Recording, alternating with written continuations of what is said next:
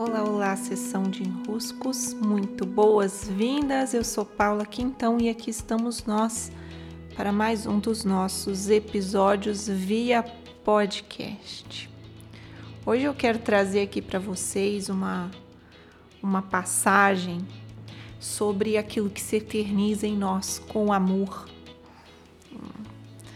Algo bonito que se compôs aqui e eu vou compartilhar porque é, é mesmo uma percepção, uma consciência que nos auxilia tanto. Mas antes eu só quero reforçar que em meu site paulaquintão.com.br os meus cursos online estão lá disponíveis para vocês. Os cursos estão com inscrições abertas. Sim, eu vou até abrir aqui meu site para falar todos eles. São cursos que estão muito vivos e que será uma alegria recebê-los. Né? Tem o curso do peso, do corpo no corpo. Esse curso traz percepção sobre a gordura que se armazena ou não se armazena no nosso corpo, tá bom? Tem o curso sobre o modo abastecer, os caminhos para mantermos a vitalidade essa restauração das nossas forças, também forças, energia criativa. Tem o criar a partir do ser, o curso do servir com as bases para o fluxo do dinheiro, o quadrante do ser e o perdas e refazimento. Que agora no perdas e refazimento, quem se inscreve eu envio o meu livro, né, que agora faz parte da programação do curso. Acredito que vocês checando o momento que estão, o que estão precisando, aquilo que mais está forte aí precisando de auxílio, seja interessante vir para um dos cursos. E vamos ao que hoje eu gostaria de partilhar. Vejam que interessante. Eu compartilhei aqui no, no Instagram um, um videozinho super engraçado que dizia assim, né? Deixa eu ver se eu consigo abrir sem o áudio. Ó, tinha um sonzinho de telefone tocando. E aí dizia quando era seu aniversário nos anos 2000. e aí começava a tocar uma dessas mensagens gravadas, né? Meio que depois vira uma versão dos carros de som, né? Mas antes era telemensagem. Meu Deus. E foi engraçado. Então muita gente me escrevendo, rindo daquilo porque de fato é uma lembrança tipo o que que a gente estava fazendo, né? E a gente gostava ou não gostava tanto assim, mas era uma forma de expressão nos dias de aniversário.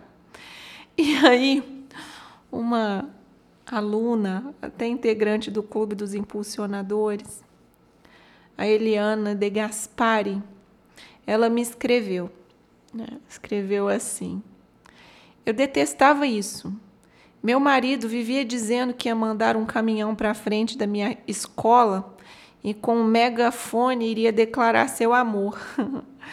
Brincando, eu dizia: divórcio no dia seguinte. E aí ela continua: Nossa, que saudade das nossas brincadeiras. Ele transcendeu a vida terrena no início de 2016. E ela coloca assim, já entre parênteses. A memória eterniza o que o coração amou. Foi tão bonito né?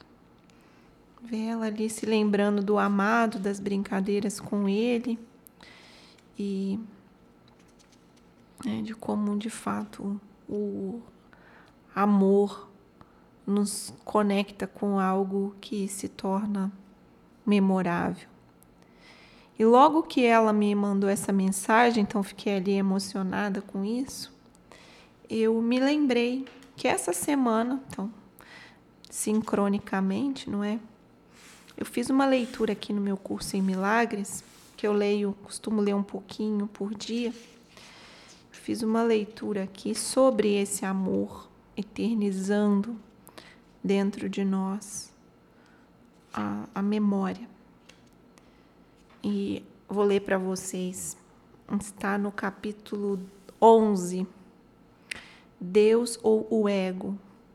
É, na parte 7, falando da condição da realidade. Ele diz assim: Todo pensamento de amor que o Filho de Deus já tenha tido é eterno. Os pensamentos de amor que sua mente percebe nesse mundo são a única realidade do mundo. Ainda são percepções, porque ele ainda acredita que é separado.